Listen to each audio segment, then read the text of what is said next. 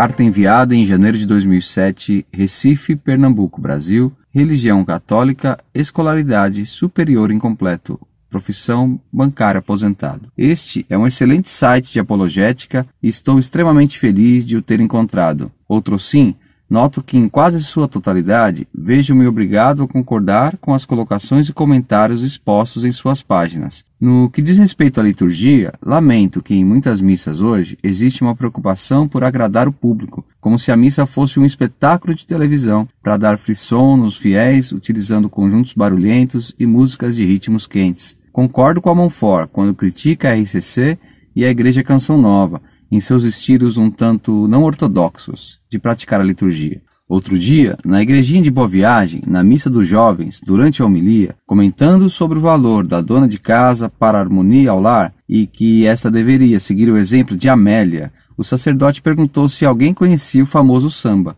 Uma moreninha levantou a mão e foi prontamente convidada pelo padre para vir até junto dele e cantar a dita música, o que ela fez se balançando ao acompanhamento de boa parte dos fiéis. No final, depois de cantar várias vezes o refrão Amélia é que era uma mulher de verdade, a voluntária voltou ao seu lugar, muito orgulhosa, e a homilia foi aprovada por calorosa salva de palmas, com exceção das minhas, em virtude do estado de choque em que me encontrava. Nessa missa, o abraço da paz dos fiéis demora uns dez minutos, e a muito custo consegue-se entoar o Cordeiro de Deus, sinal para que os participantes voltem aos seus lugares e a missa tenha continuidade. Até na fila para receber a comunhão, algumas pessoas ainda continuam se cumprimentando e se abraçando. O clima de interiorização e contemplação que deve reinar para que os fiéis recebam com devido respeito a Eucaristia fica prejudicado. Qual a orientação da Igreja a respeito de liturgia e que mudanças devem ser implantadas para que abusos sejam evitados e para que Cristo seja o centro de nossa atenção na celebração da Santa Missa? Parabéns pelo trabalho de vocês e que o bom Deus os abençoe.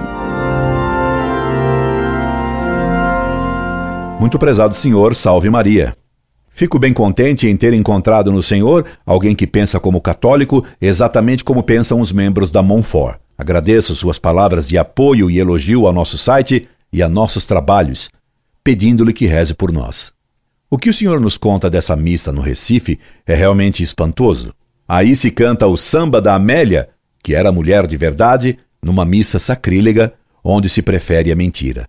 E se dá a paz em cumprimentos de familiaridade ridícula, como de recém-conhecidos de aeroporto que fingem ser amigos, sabendo que nunca mais vão se ver. E se houvesse isso só no Recife, já seria uma tragédia. Mas é assim em todo o mundo.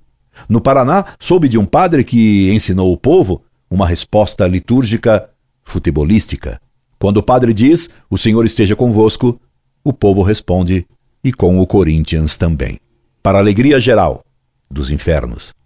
E ainda há quem defenda o Concílio Vaticano II e a Missa Nova, que permitiram esses horrores, sacrilégios e blasfêmias.